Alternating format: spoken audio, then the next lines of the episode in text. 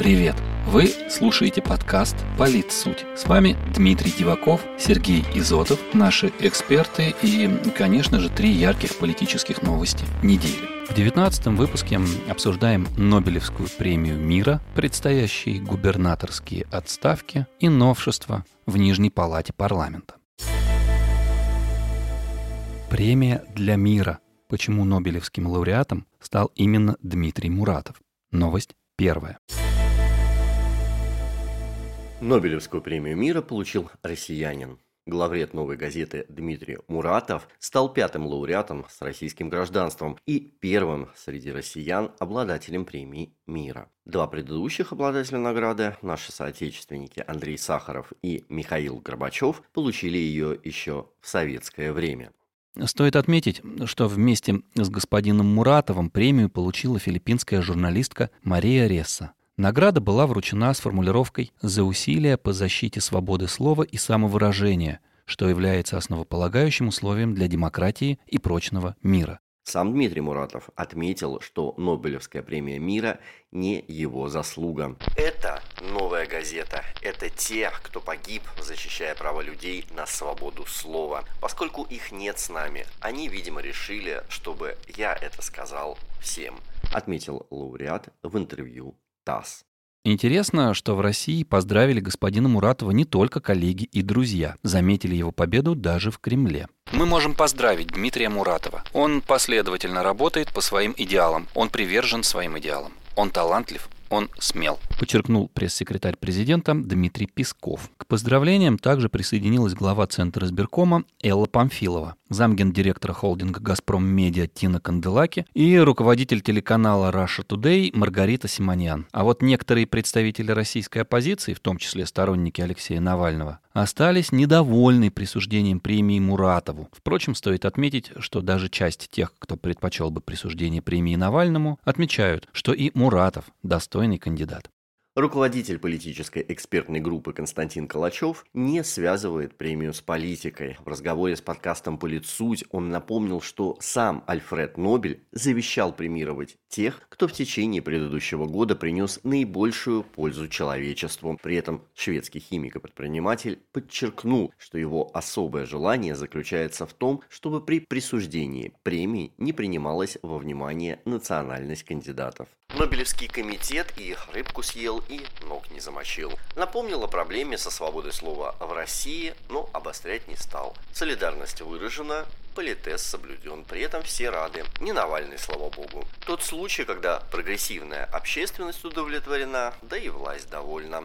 Заслужил Муратов премию? Заслужил. Меняет это что-то в России? Ничего не меняет, отметил политолог. Что касается Дмитрия Муратова, то, по мнению господина Калачева, это признание и заслуг всей расследовательской журналистики России, ведущей свою историю еще с ельцинских времен. Год основания новой газеты 1993. 28 лет существования подобного СМИ уже подвиг. Пусть ее считают вполне нишевой, системной, пусть мала ее аудитория, но все же она символизирует свободу слова и продолжает делать все от нее зависящее, чтобы страна не превращалась в Северную Корею и окончательно не рвала отношения с Западом, подытожил эксперт.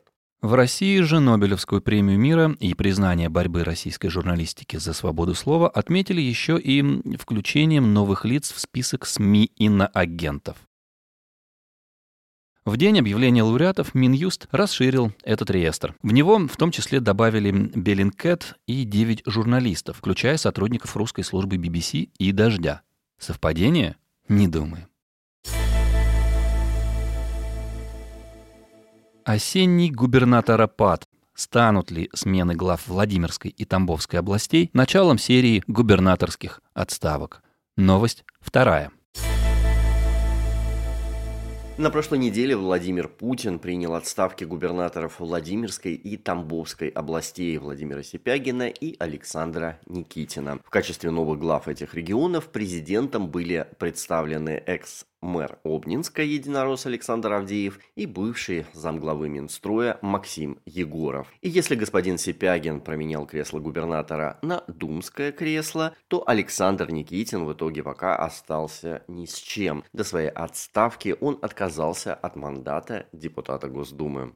Эксперты полагают, что эти отставки не единственные перестановки в губернаторском корпусе в этом политическом сезоне. И более того, своего насиженного места может лишиться не один глава региона. По мнению генерального директора агентства политических и экономических коммуникаций Дмитрия Орлова, риски отставки в ближайшее время очевидны как минимум еще для трех губернаторов. Это и глава Хакасии Валентин Коновалов, который столкнулся с серьезными управленческими и бюджетными проблемами в регионе, и руководитель Томской области 64-летний Сергей Жвачкин, а также губернатор Кировской области Игорь Васильев, который может поплатиться своим постом из-за высокого уровня протестного голосования в регионе на прошедших выборах в Госдуму. Господин Орлов также считает, что есть риски, правда менее выраженные, и для главы Якутии Айсена Николаева и марийского губернатора Александра Евстифеева. Проблемы Николаева и Евстифеева зависят от ряда факторов, прежде всего от качества управления в их регионах, отметил политолог в беседе с подкастом «Политсуть».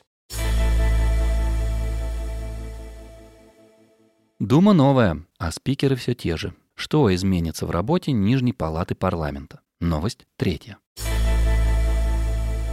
Завтра, 12 октября, состоится первое заседание новой Государственной Думы восьмого созыва. Согласно регламенту, на нем избирается руководство палаты, а до избрания нового спикера его проводит старейший депутат. Несмотря на то, что самым возрастным парламентарием в этот раз стал 85-летний Владимир Ресин, откроет первое заседание нового созыва депутат-космонавт Валентина Терешкова. В Госдуме такую замену объяснили тем, что господин Ресин отказался от выступления. Практически все фракции уже определились со своими руководителями. У коммунистов, либерал-демократов и эсеров главами фракций стали бессменные Геннадий Зюганов, Владимир Жириновский и Сергей Миронов. Новые люди соберутся на заседание фракции сегодня. А вот у единороссов произошла замена. Вместо Сергея Неверова руководить партийцами в Новой Думе будет Владимир Васильев. Определились парламентарии и с главами комитетов, причем руководство в ключевых сохранилось с прошлого созыва. Например, у руля комитета по государственному строительству и законодательству вновь встанет Павел Крашенинников. Бюджетом также будет заведовать Андрей Макаров. За безопасность отвечать Василий Пискарев. Комитетом по международным делам продолжит руководить Жириновец Леонид Слуцкий, а комитетом по делам СНГ коммунист Леонид Калашников. Новой партии доверили целых два комитета. Представители новых людей будут отвечать за туризм и предпринимательство. Политтехнолог Алена Август в беседе с подкастом «Политсуть» заметила, что в работе парламента должно что-то измениться, так как в нем появилась еще одна партия. А вот новый руководитель фракции «Единой России» мало что изменит в ее работе, уверена она. Основные сложности, по мнению эксперта, могут возникнуть именно с появлением партии «Новые люди». Не думаю, что впервые пришедшая в Думу партия четко понимает пути и возможности взаимодействия. Им в любом случае придется как-то вписываться в эту историю. Точно так же КПРФ, которая получила больше мест, будет иметь претензии на большее влияние, что не сильно обосновано чисто математически, отметила госпожа Август, выразив надежду на адекватность нового созыва.